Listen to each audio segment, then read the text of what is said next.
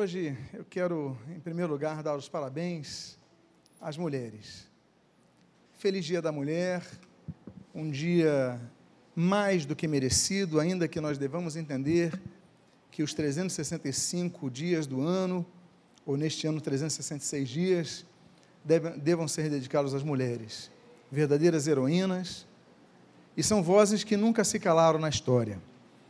Eu vou falar de uma grande mulher nessa manhã, você já tem o título em tela, falarei sobre Abigail, uma mulher de iniciativas.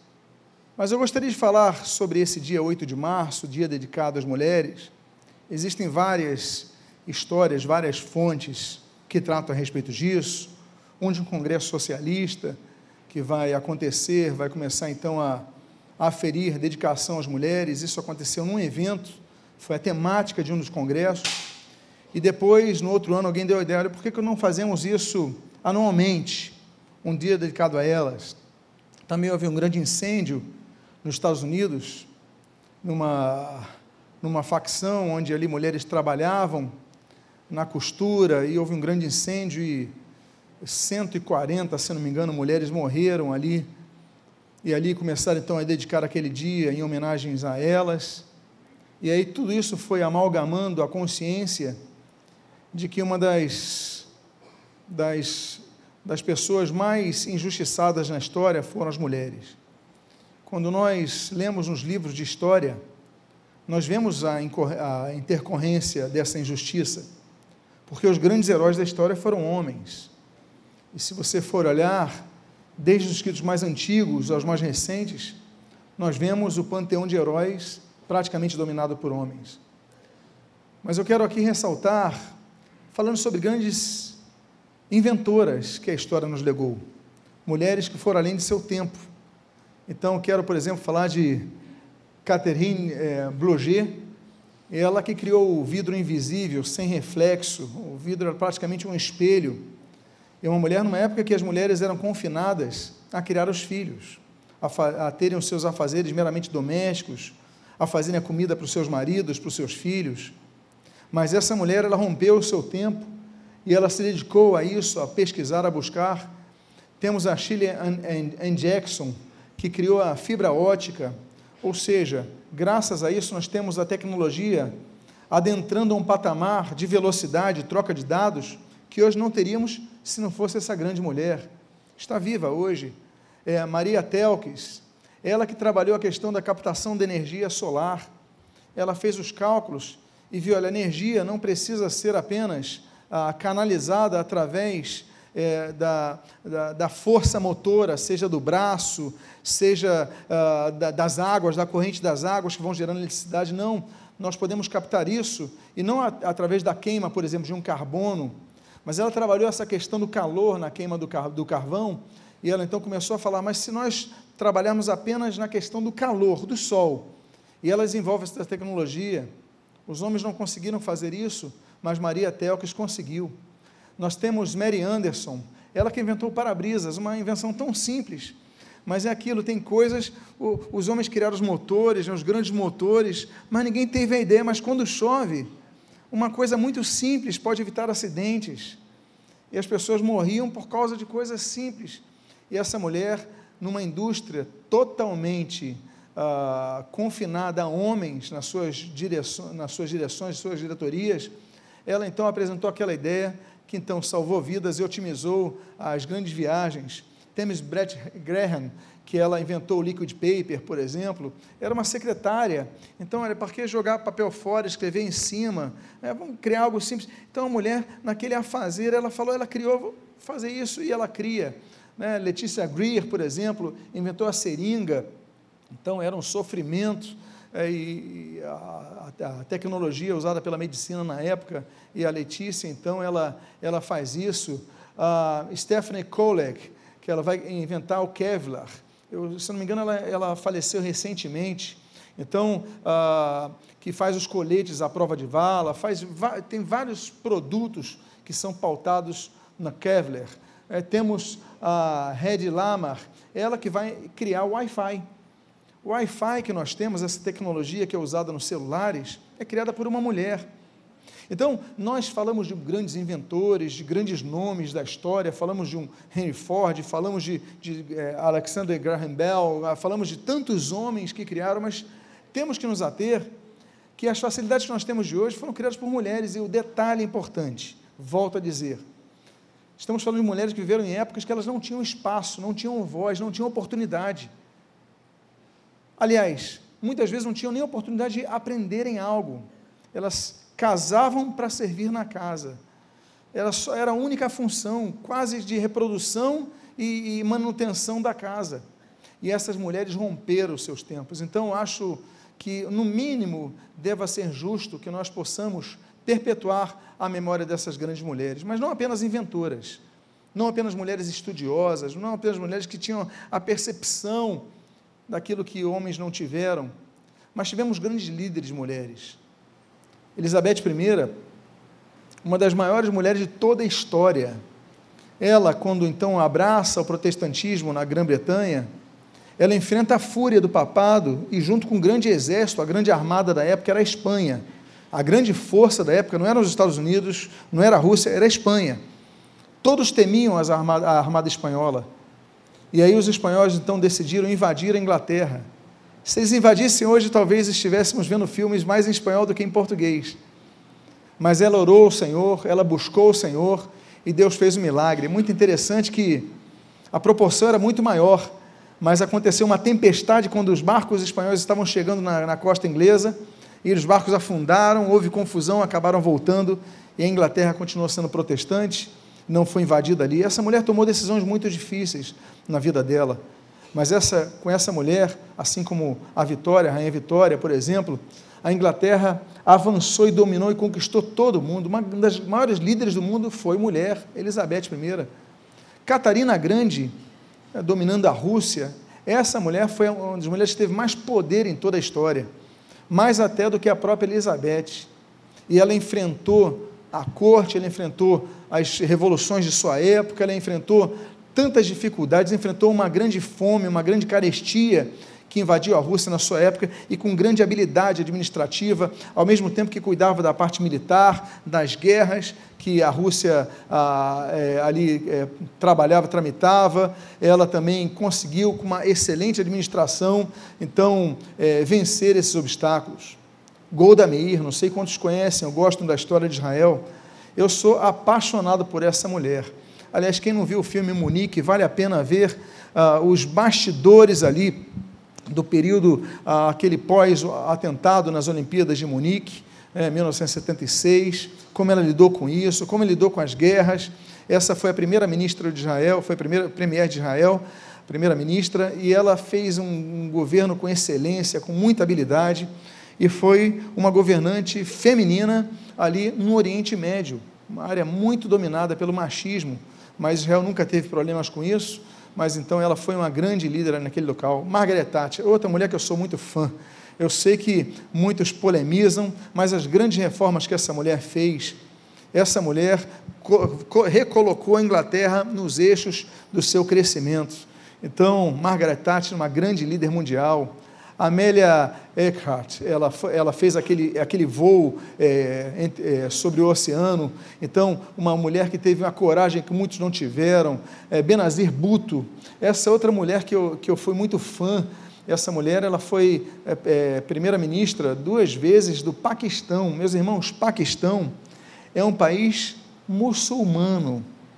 Ela teve a coragem de se candidatar lutar nas eleições, vencer as eleições. Infelizmente, é, ela foi depois assassinada, mas ela conseguiu fazer dois governos ali e muito bons. Mulher de coragem se candidatar no país muçulmano e venceu, e venceu. É, Rosa Parks, aquela mulher que revolucionou ali é, no sul dos Estados Unidos, quantos não se lembram? Aquele desafio nos ônibus, naquele período racista, principalmente no sul dos Estados Unidos, havia os assentos do, dos brancos e os assentos dos negros. Não sei quantos se lembram dessa política segregacionalista. Então, os brancos sentavam na frente e os negros tinham que sentar nos fundos. Ela simplesmente decidiu sentar ali no meio do ônibus, na frente, na parte dos brancos. Aí o homem olhou para ela, seu lugar lá nos fundos, não, meu lugar é aqui, eu paguei a passagem como você. Eu, não, mas seu lugar é para ali. A lei diz, essa lei é injusta. Eu vou sentar aqui, eu paguei a passagem, tô, mesmo direito. E aí então começa uma revolução cujo nome principal nós conhecemos, um pastor batista chamado Martin Luther King Jr. Esse é o nome principal. Mas essa mulher, a força dessa mulher para combater uma lei injusta sobre a sociedade, Rosa Parks, ela faz com que tudo mude. E graças a ela, então, toda aquela sociedade mudou. Maria da Penha se tornou um, um símbolo das mulheres que não se calam diante das violências de seus maridos, de seus, de seus namorados, enfim. Aquela violência, as mulheres ficavam caladas, as mulheres sofriam. E muitas vezes não tinha nada que, ah, tem que mostrar provas, tem que não sei o que e tal. Como é que vai mostrar provas se, se leva uma surra de madrugada o sujeito lá? Então, essa mulher, essa nordestina, tem uma força muito grande, uma coragem muito grande. E ela fala: não, eu vou denunciar, mas não só quero denunciar, porque se eu denunciar, eu vou resolver meu problema. Mas eu vou lutar para que isso se torne uma lei para que outras mulheres possam denunciar. E graças à força dessa brasileira, nós temos uma das leis mais preciosas de todo o mundo. Nem todos os países têm uma lei como a nossa. Eu gostaria de informar isso. O Brasil foi muito adiantado com a Lei Maria da Penha.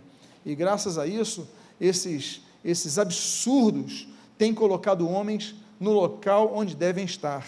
Não no quarto junto às suas mulheres, mas numa cela com outros homens, como eles devem estar ali, que é a casa que eles devem estar. É, nós temos a Araci Guimarães Rosa. Essa mulher foi, eu já falei, já, já preguei, inclusive, tendo por base os atos dela. Ela era, ela trabalhava como secretária, aliás, foi esposa do nosso grande autor Guimarães Rosa. Mas Araci Guimarães Rosa, ela trabalhava no período da guerra, é, lá na, na, no consulado a, na, na Europa, e aí começaram a vir os pedidos de judeus que estavam fugindo das perseguições eh, nazistas.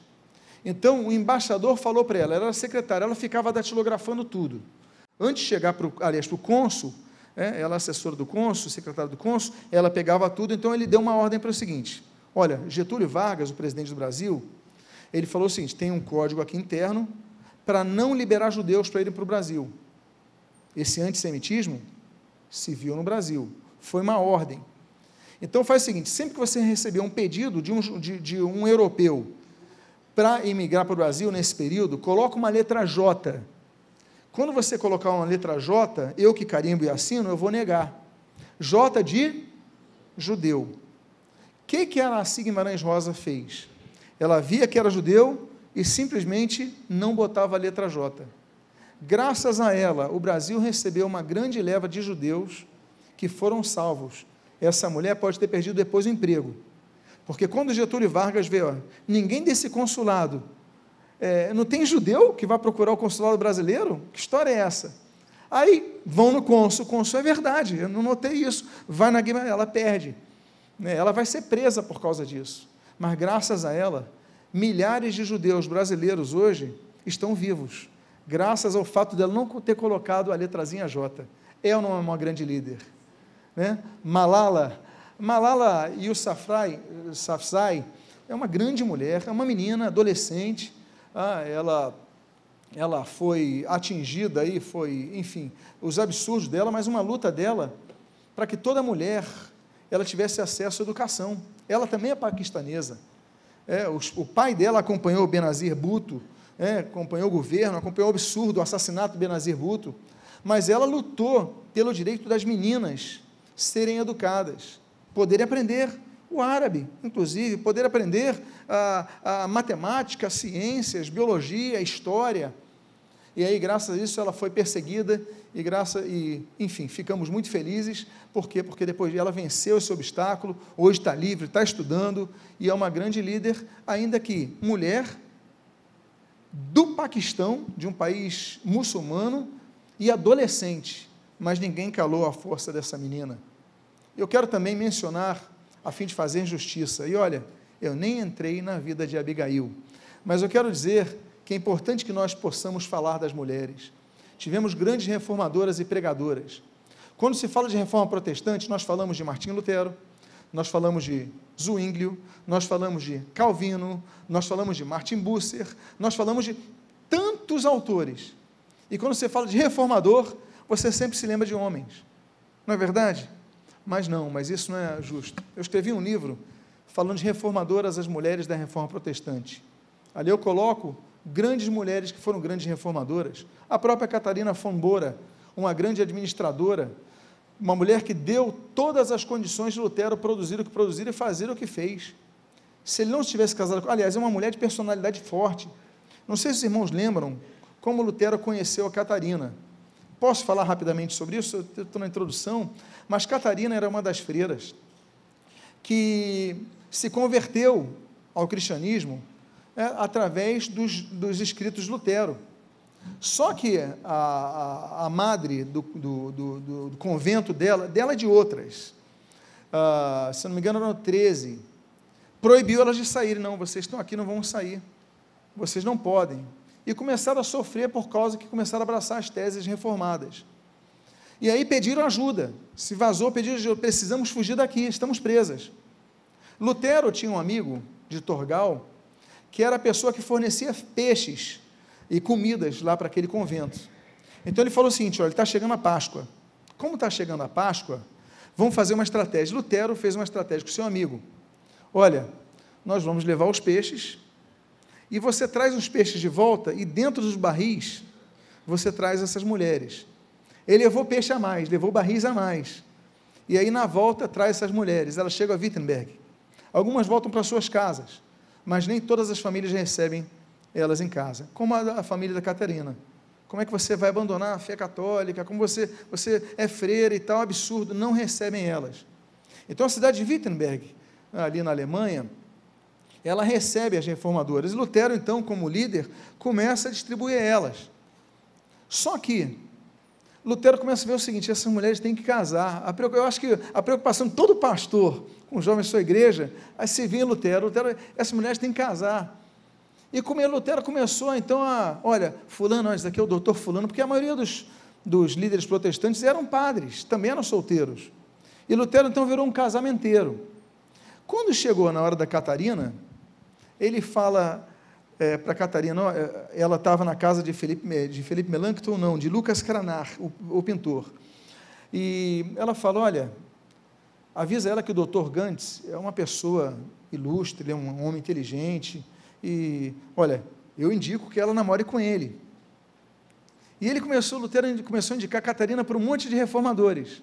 Até o momento que a Catarina falou para o doutor Lucas, doutor Lucas, avisa o Lutero que eu não vou casar assim não, se eu for casar com alguém é só com ele, avisa para ele. Aí Lutero, é? Só se for casar comigo? Meus irmãos, não é que deu certo. Lutero estava solteirão, já passaram dos 40, e ele viu isso, como assim, só casa com ela, ele só quer você. E graças à firmeza dela, você acaba casando com ela. E aí temos a esposa de Lutero, uma grande líder, uma grande administradora. Argura von Grumbach, uma mulher da Lumbreza, foi a primeira escritora protestante, numa época que as mulheres eram praticamente analfabetas.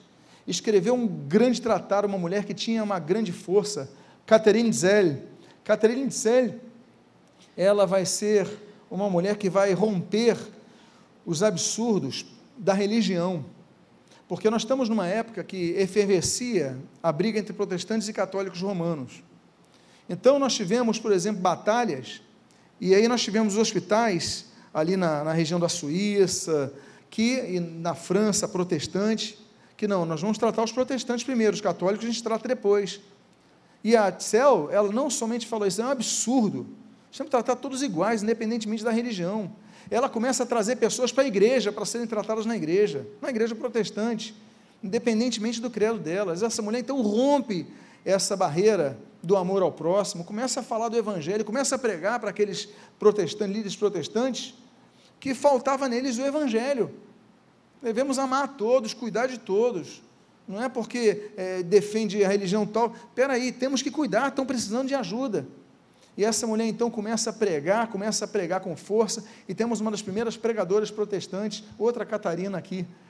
Nós temos a Marie d'Antier, é outro nome da reforma, fortíssimo. Nós temos a Margarida de Navarra, aliás, ela foi uma rainha de Navarra, ali no nordeste eh, espanhol e sudoeste francês. ela vai financiar a tradução da Bíblia ah, para o idioma daquelas regiões. Então ela vai começar a financiar, ela vai criar um clube de pensadores protestantes e ela vai começar a ter a inimizade dos, dos, dos reis católicos. E ela, além de ser é, mulher, rainha, ela era protestante, era um absurdo, e ela recebe isso como uma missão, não, não é por causa disso que a Bíblia vai ser, ser pregada. E ela começa então, ela, ela ordena a tradução da Bíblia em provençal, né, um dialeto falado na época, é uma, uma grande mulher que nós temos aqui. A Jeane de Navarra, outra de Navarra, a Lucrécia Motte. A Lucrécia Motte é uma pastora, é uma líder protestante, e ela vai lutar pelo sufrágio universal, pelo direito às mulheres de votarem.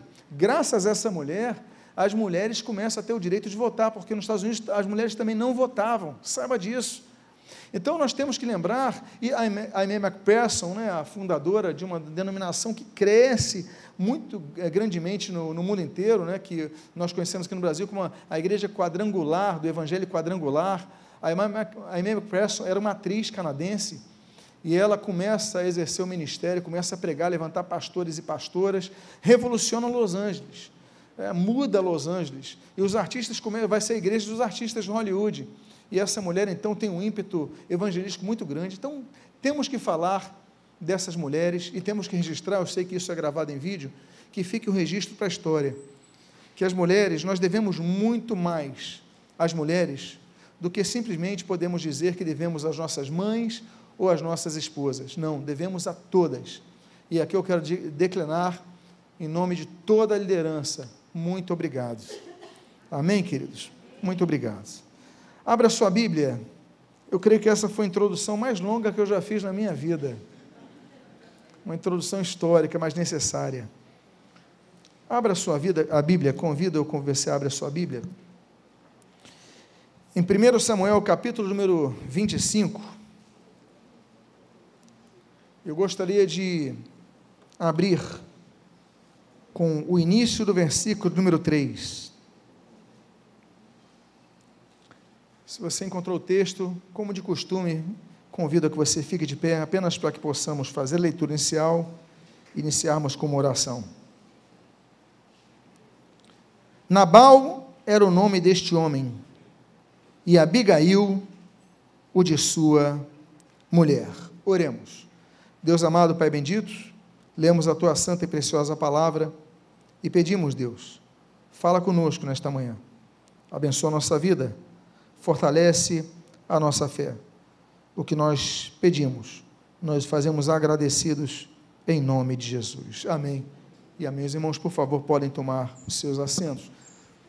Abigail surge na história como a esposa desse homem chamado Nabal. Nabal foi uma pessoa muito difícil, nós só temos o registro de Nabal, ele era calemita, calebita, ele era descendente de Caleb.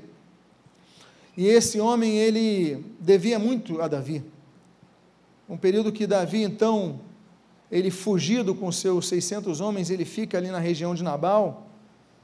Então ele protege Nabal das invasões, tentam pegar as, as terras de Nabal e tal. E Davi com seus homens, eles defendem Nabal, eles protegem Nabal. Passa-se o tempo, os anos passam, Davi é rei, e precisa, e é um período que Davi está precisando de recursos, porque está na época da tosquia, lá de Israel, e Davi fala, manda dez homens para Nabal, fala, avisa Nabal que eu estou precisando de uma ajuda agora. E vão, falam educadamente com Nabal, falam de maneira muito gentil com Nabal, mas Nabal, ele de maneira grosseira, grotesca. Ele fala: Não devo nada a ninguém, sai daqui, some. Quando Davi ouve isso, Davi fica enfurecido. Aquele, aquele Davi manso, ele some dali e fala: O quê? A gente protegeu, a gente ajudou, a gente cercou, a gente protegeu os rebanhos dele, o gado dele, a terra dele, a casa dele, a vida dele. E agora que a gente precisa de uma ajuda e a gente está pedindo porque sabe que ele tem e tem de sobra. Estamos na época da tosquia. Estamos... Então, ele fala assim: eu vou lá e vou acabar com ele. Davi pega os seus homens, 400 homens, e vão na direção de Nabal. Davi então vai ali para acabar com a vida de Nabal. E aí surge Abigail. Eu coloquei o termo Abigail aí em hebraico, porque eu queria primeiro falar do nome dela. Abigail. O que é Abigail? Abigail, Abi, Abi, pai. Gail, alegria, alegria do papai. Olha que nome carinhoso, ou como, como alguns diriam hoje, fofo. Alegria do papai. Eu imagino que quando Abigail nasceu, Abigail foi um trouxe tanta alegria na casa que o nome do pai falou: não, o nome dessa criança vai ser a alegria do papai, porque ela renovou minha vida, abençoou minha vida. A primeira coisa que nós aprendemos, amados irmãos, é sobre a alegria. A Bíblia diz, Neemias, capítulo 8, que a alegria do Senhor é a nossa força. Muitas vezes nos encontramos fracos e nós precisamos da alegria do Senhor. O Salmo de número 16 diz que a presença do Senhor nos traz alegria. Amados irmãos, Salmo de número 30, ele fala da realidade. Nós choramos, passamos por dificuldade. O Salmo 30 diz: olha, o choro, ele pode durar o quê? Uma noite, mas a alegria vem pela manhã. Quantos aqui estão chorando? Quantos aqui são testemunhas de um choro longo, de uma noite que foi uma noite muito longa, mas a alegria no dia veio, a alegria chegou no momento certo. Então Deus é um Deus que renova a alegria. Uma das características do serviço na casa de Deus deve ser não apenas o apalavramento, o uso dos dons, é verdade, da dedicação, o cumprimento da, da, da, das suas tarefas, mas essencialmente aquilo que diz o Salmo de número 100. Olha, servir ao Senhor com alegria e apresentai-vos a Ele com cântico. É muito interessante notar essa ordem.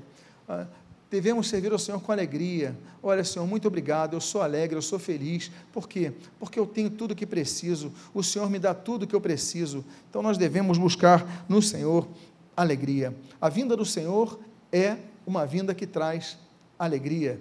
Vocês se lembram, por exemplo, quando a Bíblia fala ah, das boas novas, ah, a vinda do Senhor, ele veio trazer alegria a todos os povos.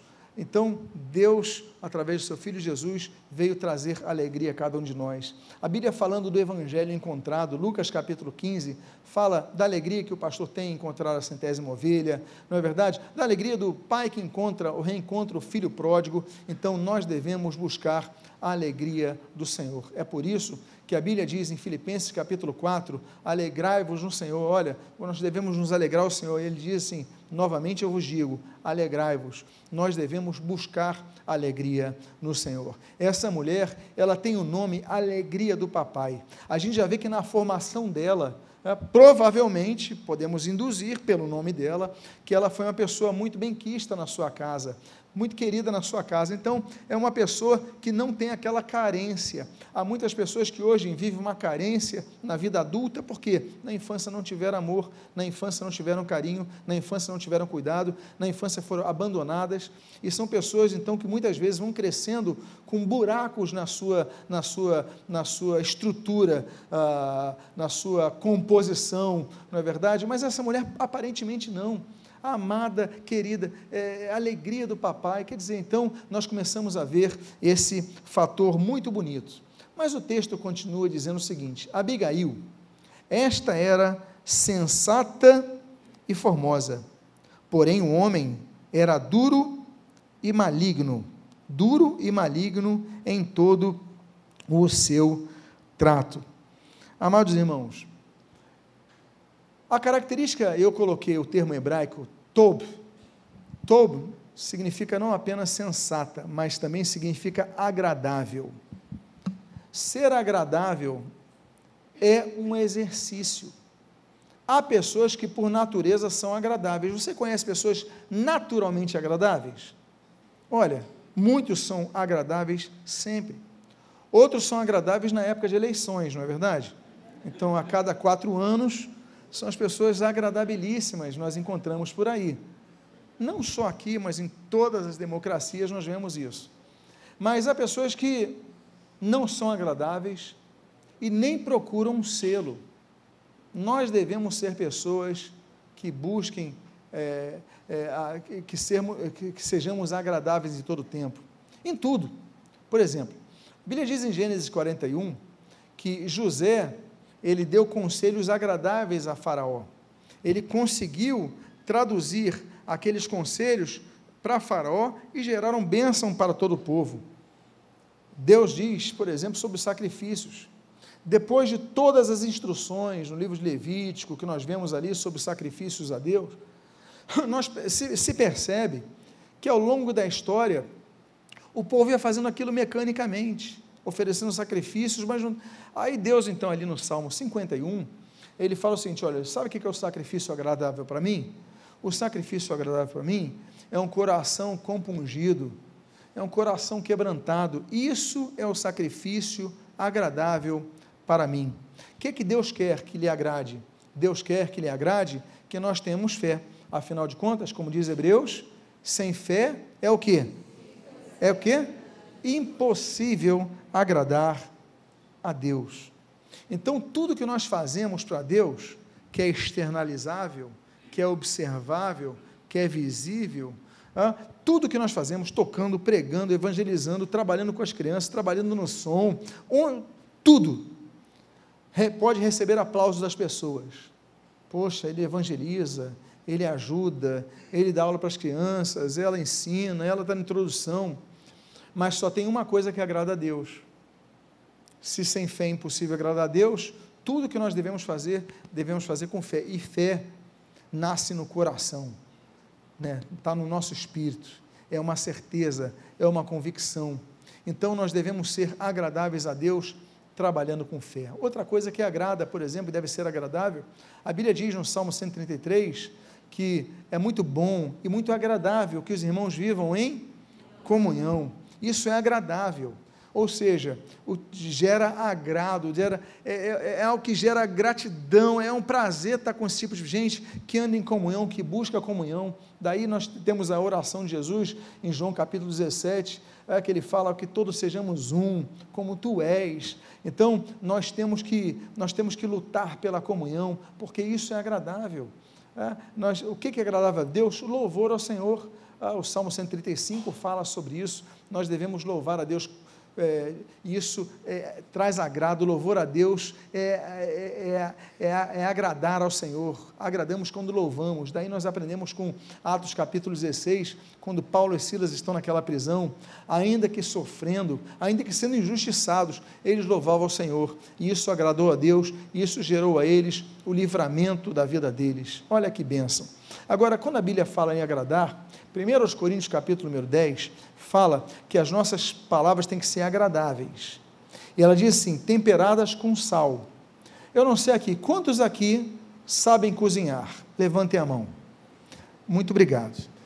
Se você for fazer uma comida, um arroz, uma carne, você abdicar do sal, é, vai ser tão gostoso? Vai ser tão gostosa? vai faltar algo. O sal é necessário para que dê o sabor final, não é isso? Agora, se você então, em vez de colocar aquela pitadinha de sal, em alguns casos uma colherzinha de sal, mas se você, em vez de fazer isso, se você colocar 2 quilos de sal na panela de arroz, o que, que vai acontecer? Essa comida vai ficar boa? Ué, mas vocês me falaram que colocando sal a comida fica boa? Agora eu estou confuso. Qual é o problema disso? O problema é a quantidade do sal. O problema não é o sal. Quando a Bíblia diz que as nossas palavras têm que ser temperadas com sal, isso está em Colossenses 4, 6, juntando aquela palavra de 1 Coríntios capítulo 10, que nós devemos ser agradáveis, significa que nós devemos temperar as coisas. Porque às vezes a falta de sal deixa o relacionamento. Agora, o excesso de sal às vezes atrapalha também. Então, o que quer dizer com isso? Nós devemos temperar a nossa vida, as nossas palavras. Devemos aprender a usar. Abigail era sensata, ou seja, Abigail era agradável. Então, é outra lição que nós aprendemos com essa grande mulher chamada Abigail, que significa o quê? Oi? Alegria do papai. Eu fico imaginando os pais que possam vir por aí já pensando em adicionar um novo nome na lista das opções femininas. Versículo 3, o versículo 13 ao versículo 14, nós lemos o seguinte: Pelo que disse Davi aos seus homens, cada um cinja a sua espada, e cada um cingiu a sua espada, e também Davi a sua. Subiram após Davi uns quatrocentos homens, e duzentos ficaram com a bagagem. E neste meio tempo, um dentre os moços Nabal o anunciou a Abigail, mulher deste. É muito interessante notar que quando o pessoal sabe que Davi está vindo com 400 homens armados, e não é para matar Nabal, bastaria um ou dois. 400 homens armados significa para acabar com todo mundo que habitava naquela, naquele grande território dele. Quase um senhor feudal, quase um, enfim, um, acabar com tudo, destruir tudo. Davi não aceitava, não, não admitia pessoas ingratas. Quando um moço, quando um funcionário, ele sabe que Davi está vindo, a Bíblia não diz que esse funcionário foi até Nabal. A Bíblia diz que esse funcionário foi até Abigail. Por que, que ele não foi até Nabal, que era a pessoa, o alvo, mas foi até Abigail? Por quê? Porque ele respeitava Abigail. Respeito, como diz o ditado, não se impõe, se conquista. Nós devemos aprender a respeitar, e como cristãos aprendemos a respeitar, em primeiro lugar, a Deus, Salmo 22. Devemos respeitar a Deus. Êxodo capítulo de número 20, nós aprendemos a respeitar a família do próximo, não é isso? E nós aprendemos a respeitar os bens que não são nossos, os bens alheios, seja do próximo, sejam bens públicos, a gente aprende a respeitar isso. Deuteronômio capítulo 5, nós aprendemos a respeitar, por exemplo, os pais. É uma orientação que nós respeitemos os pais. Josué capítulo 4, nós aprendemos a respeitar a liderança. Aliás, Romanos capítulo 13 fala sobre isso. É, fala que nós devemos respeitar as autoridades legitimamente constituídas. É, a Bíblia diz, por exemplo, em Tito capítulo 2, que nós devemos respeitar os patrões. As pessoas não respeitam o patrão, as pessoas só falam mal do patrão, só reclamam do patrão. Sendo a primeira oportunidade, o cristão não faz isso. Ele respeita o patrão, ele se submete, ele procura ajudar. O respeito nós aprendemos. Agora, o que me chama a atenção nesse texto é que ele não vai até Nabal, por quê? Porque se ele vai até Nabal, de repente Nabal, que é um homem rude, que é um homem grosso, fala: Ah, ele está vindo, vai querer guerra, eu vou também para a guerra. E piora as coisas. Aí esse funcionário, ele foi inteligente, ele falou, não, não vou até Nabal não, vou até a esposa dele. Ele vai na esposa, olha, está acontecendo isso. E aí, aí Abigail começa a entrar em cena em relação à sua inteligência, em relação à sua sensatez, em relação à sua estratégia. Ele não foi até o homem, porque aquele homem era estúpido, aquele homem não era racional, aquele homem era pequeno, ele foi na referência para ele a referência daquele homem era aquela mulher. Abigail se torna referência. E Abigail então começa a agir. E no versículo 18 ao versículo 20 nós lemos o seguinte: Então, Abigail tomou a toda pressa 200 pães. Olha o que ela faz. Ela não tem arma, ela não tem espada. O que ela faz? Ela vai pegar pão. Ela pega 200 pães, dois odres de vinho, cinco ovelhas preparadas, já prontas, cinco medidas de trigo tostado, cem cachos de passas e duzentas pastas de figos. E os pôs sobre jumentos, disse aos seus moços: Ide adiante de mim, pois vou seguir, vou, vou seguirei de perto. Porém, nada ela disse ao marido Nabal. Enquanto ela, cavalgando um jumento, descia, encoberta pelo monte, Davi e seus homens também desciam e ela se encontrou com eles. Que mulher inteligente. Ela teve o que nós chamamos de iniciativa. Ela podia falar assim: meu Deus, Davi está chegando com 200 homens com espada, a gente não tem isso para enfrentar com ele. Davi tem um elemento principal que é a fúria, que é a raiva assim como os soviéticos, quando entraram em Berlim ali, eles tinham um elemento é, é, que, que dá um poder maior do que as armas, que é a raiva, que é o desejo da vingança, que é uma força utilizada para o mal, mas uma, muito intensa. Então o que, que eu vou fazer? Eu vou ficar chorando aqui? Eu vou fugir, não dá tempo que eles vão me alcançar. Espera aí, eu vou agir com as armas que eu tenho. Como é que eu posso acalmar a fúria de Davi e seus homens? Ela age com iniciativa. Nós lemos grandes personagens da Bíblia, como uma própria mulher Miriam, quando aquele, aquele juncozinho que carregava a cestinha né, de Moisés no rio Nilo vai até a filha do faraó, Miriam se apresenta, olha, eu tenho uma pessoa para cuidar desse, desse garoto aí, que vai ser chamado de Moisés. Iniciativa de Miriam, Êxodo capítulo 2, grande iniciativa. Esther, Esther capítulo 4, ela chega para o rei Assuero e ela se antepõe àquele decreto que foi é, configurado através de Amã e salva o seu povo. Iniciativa. A Bíblia diz em Eclesiastes capítulo número 10 o seguinte: olha, se você vai usar o ferro e ele estiver embotado, se você não lhe afiar o corte, você precisará redobrar a sua força, mas a sabedoria, ela põe tudo em bom grado, ou seja, se você pegar um machado para cortar uma árvore, mas você não afiar o machado, você vai precisar usar duas vezes mais a força, vai se cansar mais. Mas se você afiar o corte antes, você então vai ter o um resultado melhor. É o que a Bíblia fala sobre a sabedoria. A iniciativa é muito importante.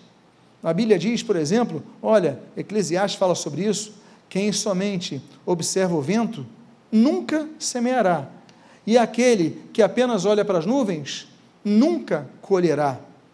A pessoa que tem iniciativa não fica olhando o vento nem olhando as nuvens, ele trabalha, ele faz alguma coisa. É aquele, aquele ditado, me permitam usar o ditado de Cenoura Bravanel, que é mais conhecido como Silvio Santos, que ele diz o seguinte: é, é, enquanto uns choram, outros vendem lenços de papel. Nós devemos aproveitar as oportunidades, iniciativa. Marcos capítulo 2, aqueles quatro homens, eles têm iniciativa de levar o seu amigo paralítico e fazer um buraco na, na, no teto e descer. Iniciativa. Grandes iniciativas mudaram a história. Lucas capítulo 19, Zaqueu, ah, Marcos capítulo, eh, Mateus capítulo 10, Bartimeu e tantos outros, tantos outros. Então, meus amados irmãos, essa mulher age com iniciativa. Ela fala o seguinte: bom, eu não tenho arma, eu não tenho como fugir, e eu não vou ficar esperando, porque ela podia cruzar o braço e ficar, Senhor, obrigado, já era, tchau. Mas em vez de fazer isso, ela fala: peraí, o que, que eu tenho aqui? Já sei. Eles estão vindo de uma distância, devem estar com fome. Pessoal, prepara pão aí, quero 200 pães, quero vinho, quero caixa de passa, quero caixa de passa, quero figo, quero, quero trigo tostado, quero que a gente dê um banquete recebendo eles. Olha a estratégia de Abigail. E olha, avisa que eu vou junto, agora não avisa Nabal, não. Porque se ela avisa Nabal, olha, meus amados irmãos, Nabal ia bloquear, fala nada disso, eu vou matar esses caras. Então, tem coisas que a Bíblia diz em Eclesiastes capítulo 4 que há tempo de falar e há tempo de ficar calados. Tem aquela pessoa, e esse daí é o maior símbolo do insensato. Ele diz o seguinte: o que eu tenho que falar, eu falo na hora. E ainda fala com orgulho.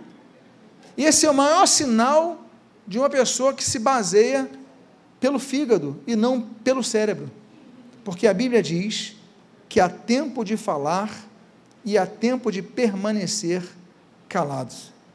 Ela falou: agora não é hora de eu falar com Nabal. Agora é hora de eu resolver o problema. Quantos problemas foram resolvidos na sua casa? Quando você fez a coisa sem o outro saber. Na sua empresa. Então, não é questão de ocultar a verdade, é questão de construir, muitas vezes, para preservar em silêncio. Os irmãos estão entendendo o que eu estou dizendo? Essa mulher, ela faz isso, ela enche aquelas, aqueles jumentos com comida e ela vai ao encontro de um exército de homens que queriam se vingar, que tinham raiva, que estavam com espada. Aí nós aprendemos então com ela iniciativa, nós aprendemos essa grande habilidade que nós devemos ter. Aí nós temos versículo 23 e 24. A Bíblia diz: Vendo, pois, Abigail a Davi, apressou-se, desceu do jumento e prostrou-se-lhe o rosto diante de Davi, inclinando-se até a terra. Lançou-se-lhe aos pés e disse: Senhor meu, cai a culpa sobre mim. Olha a coragem dessa mulher. permite falar a tua serva contigo e ouve as palavras da tua serva. Meus amados irmãos,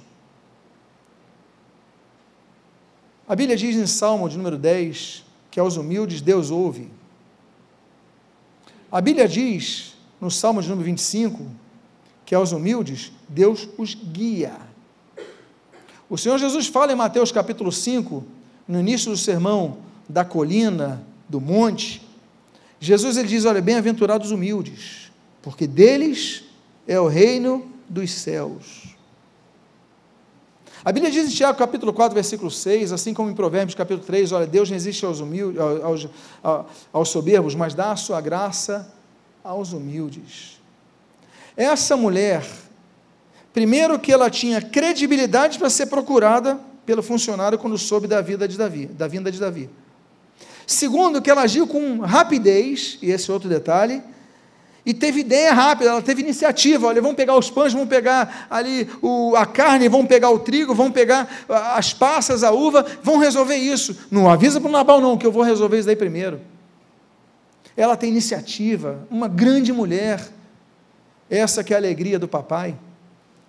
Mas quando ela chega na presença de Davi, ela não chega dizendo: Olha, aqui está a comida para vocês. Diz a Bíblia que ela chega. Essa mulher desce do jumento, ela dobra os joelhos, coloca a cabeça em terra e chama Senhor meu. Senhor meu. Davi, tu és meu Senhor, eu sou tua serva. Se o Senhor quiser, me permita que eu fale contigo. Olha a humildade dela, a estratégia junto, porque um homem que está com raiva, só tem uma forma de aplacar, e essa forma não é falando de frente para frente, é você buscando uma outra posição, aí você consegue resolver a situação.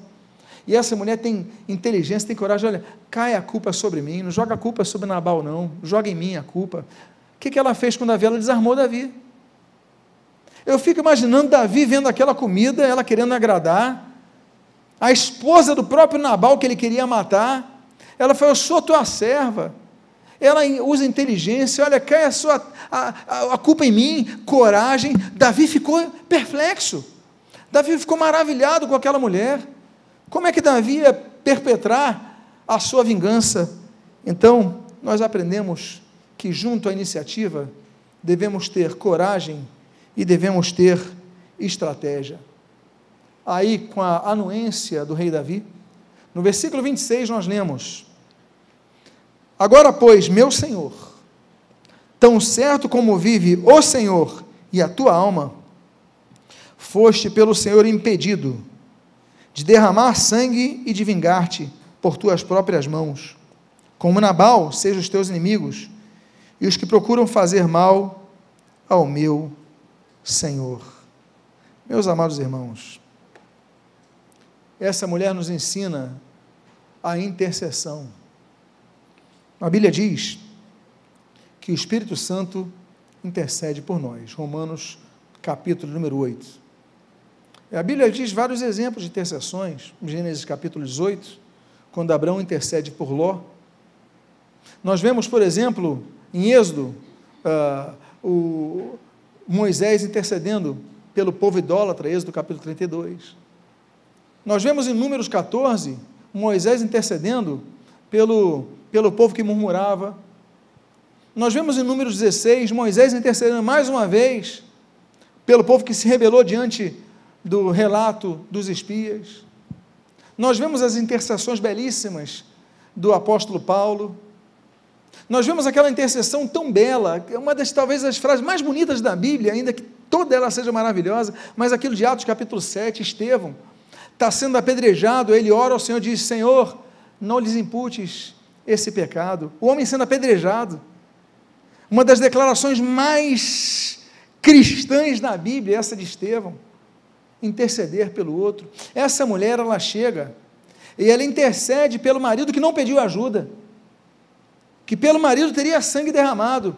E ela fala: Olha, tão certo como vive o Senhor e sexto alma, fostes pelo Senhor impedido de derramar sangue e de vingar-te. Olha a coragem dessa mulher, junto à intercessão ela fala: Olha, Deus não quer que você derrame sangue, não, Davi.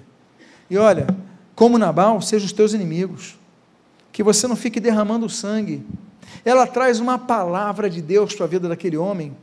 Davi, como outros heróis da Bíblia, a Bíblia mostra grandes virtudes de Davi, somos fãs de Davi, mas mostramos também as, as falhas de Davi, e essa é uma delas. E Davi, de maneira sutil, é repreendido, assim como foi pelo profeta Natan. Nesse momento, ele é repreendido por, de maneira sutil, né? aquela, aquela, aquela com, uma, com uma penazinha. Ela está falando: olha, Senhor, que você faça assim, que você não se vingue, que você não derrame sangue, o Senhor te impediu disso. Então ela ajuda a Nabal, ela preserva toda aquela situação, ela dá comida para o sujeito, se humilha, conquista, mostra coragem, já conquistou Davi. Agora ela começa a interceder, agora ela começa a fazer o pedido. Davi anuiu ouvi-la. Você vê como a inteligência desarma os poderosos?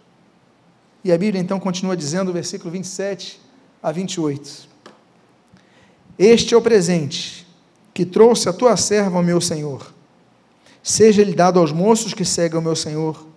Perdoa a transgressão da tua serva, pois de fato o Senhor te fará casa firme, porque pelejas as batalhas do Senhor, e não se ache mal em ti todos os teus dias. A Bíblia fala de vários presentes. Temos o presente, por exemplo, ali de, do Damasceno, em nome de Isaac.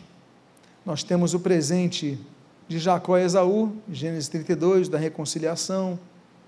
Nós temos o presente do povo que dá para o rei Josafá, segundo Reis, capítulo número 17.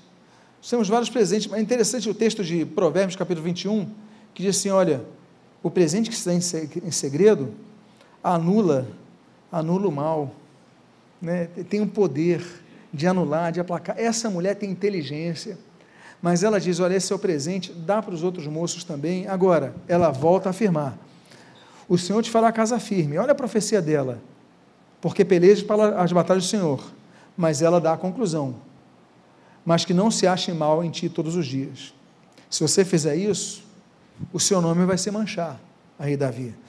És meu Senhor. Ela fala com respeito ela fala com amor, ela age, aí ela fala, distribui a comida para o pessoal, o pessoal está comendo, ela fala, olha, o senhor tem uma biografia lindíssima, não vai sujar ela por causa da sua vingança, não.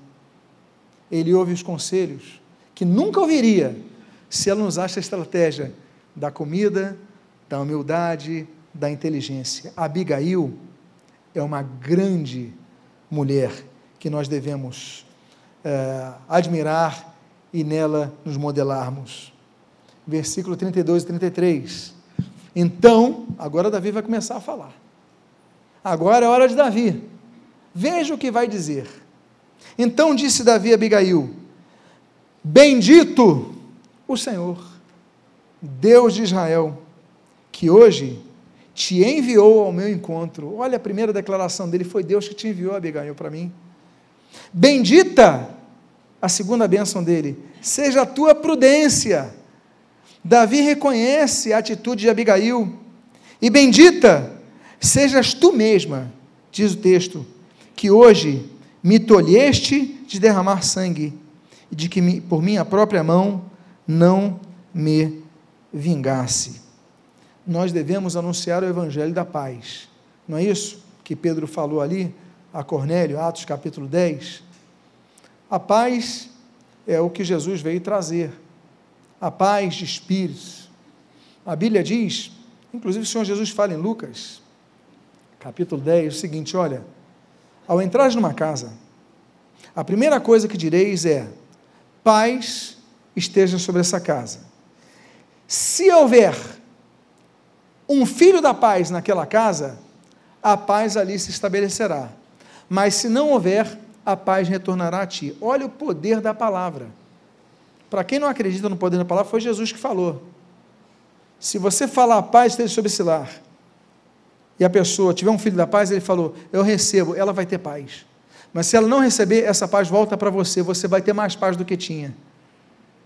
Por isso que, por exemplo, nos anos 60, a Assembleia de Deus, maior denominação do Brasil, se não me engano, numa Assembleia Geral Ordinária de 1967, estabeleceu como saudação entre os seus membros a paz do Senhor. Então aquela denominação adotou a paz do Senhor, porque eles entenderam esse texto. E aí, claro que muitos outros evangélicos de outras denominações adotaram esse costume de uma denominação e é um costume bom, é um costume bonito, não tem nenhum problema sobre isso, inclusive é bíblico, né, como nós regemos aqui sobre o texto, é, é, estabelecemos aqui pautados no texto, registramos aqui pautados no texto. Mas o texto diz, Jesus falou, João capítulo número 14, é o testamento da paz, deixo-vos a minha paz, a minha paz voladou, não voladou com a dar ao mundo. Então, meus irmãos, essa mulher, ela tem paz, ela visa a paz, ela faz tudo. E esse homem, ele fala: Olha, você é bendita, ele fica impressionado, ele fala, Abigail, você é bendita, Deus te enviou para a minha vida para você evitar que eu derramasse sangue. Deus enviou aqui para a minha vida para me trazer paz. Nós devemos ser como Abigail, levar a paz onde nós estivermos, com inteligência, falando na hora certa. E ele falou: Você é bendita porque você me tolhiu de eu derramar sangue, de eu me vingar. Graças a você eu não vou fazer isso. Então ele abençoou aquela mulher. Abigail é ou não um exemplo para todos nós? O texto do versículo 37 diz: Então ela volta para casa. Nabal, ela chega, Nabal está bêbado. Chega louca para contar as novidades, Nabal está bêbado. Ela falou: Não vou contar para ele, não. Porque tem coisa que, se você contar para quem não está preparado para ouvir, pode piorar. Se ela contasse para ele, ele podia bater nela ele podia matá-la, ele podia falar, cancela tudo isso, vou mandar perseguirem Davi, podia falar bobagem. Mas a Bíblia diz no versículo 37 que pela manhã, diz o texto, estando Nabal já livre do vinho, sua mulher lhe entendeu, lhe deu a entender aquelas coisas, e se amorteceu nele o coração, e ele ficou como pedra. A Bíblia diz que há tempo para todas as coisas, Eclesiastes 3.1. E no versículo 7 diz que há tempo de falar, mas há tempo de ficar calada. Ela não falou quando ele estava bêbado. Ela falou no dia seguinte, ela teve que guardar a ansiedade dela. Às vezes nós erramos porque não controlamos nossa ansiedade em falar a coisa. Tem coisa que você quer falar, mas se não for o momento, meu irmão, não fala. Diga à pessoa que está do seu lado: não abra a boca na hora errada. Guarda para o dia seguinte. Abigail ela guarda para o dia seguinte. Ela não mandou aquele e-mail na hora errada. Ela não mandou o WhatsApp na, cheio de fúria. Mandou, agora você pode apagar depois de um tempo. Mas não, ela não mandou o WhatsApp para o Nabal, não. Ela simplesmente falou: eu vou esperar ele dormir e acordar livre do vinho. Quando ela acorda, ela conta tudo. Sabe o que aconteceu com esse homem? A Bíblia diz nesse texto que amorteceu o coração dele e ficou como pedra, e a Bíblia diz que dez dias depois ele morre. O que nos leva a entender que ele teve um derrame, ele teve um ataque cardíaco. Quando ele ouviu essa informação, ele ficou com o coração amortecido, endurecido. Ele, dez dias depois ele morre, ou seja, teve um ataque ali quando ouviu a notícia. O juízo de Deus se decretou, mas não através do vingativo Davi, mas através do próprio Deus, com a notícia que ele recebeu. E eu finalizo com o último versículo. Os últimos dois versículos, numa sequência. O que, que vai acontecer com Abigail? Qual vai ser o fim de Abigail? Como é que Abigail finaliza a sua história? A Bíblia diz: Ouvindo Davi que Nabal morreu, disse: Bendito seja o Senhor, meus irmãos, não faça isso quando souber que alguém morreu, tá? O homem sabe que Nabal morreu, ele fala: Bendito seja o Senhor. Esse não é o exemplo. Mas o texto continua dizendo no versículo 42 o seguinte: Mandou Davi falar a Abigail que desejava tomá-la por mulher. Falou: Vou casar contigo, manda falar com ela. E ela seguiu os mensageiros de Davi, que a recebeu por mulher. Essa mulher foi tão, tão, mas tão preciosa na vida de Davi, naquele dia, que ele ficou completamente apaixonado. Tanto é que ele soltou essa, e nós chamamos isso de ato falho, não é verdade? Nabal morreu, o marido da Abigail morreu. Bendito seja o Senhor. Oh, desculpe, pessoal, que pena, Senhor. Eu, que pena, vamos chorar no enterro. Ele soltou ato falho de Davi, mas falou: Olha, agora ela está livre, ela está ela tá livre. Então tá bom, avisa ela que eu quero casar com ela, chama ela para aqui que eu quero casar com ela. E diz a Bíblia que Davi casa com essa mulher. Se você tem uma história de amor para contar, ela surge num contexto de ódio, de vingança, de injustiça, de desejo de, de, de matar. Mas ela usa sabedoria, ela usa inteligência, ela usa a iniciativa, ela usa os recursos que ela tinha, não tinha espada, não tinha escudos, mas podia providenciar pães, podia providenciar comida. Ela usa humildade, ela usa o entendimento de falar a coisa certa para as pessoas certas.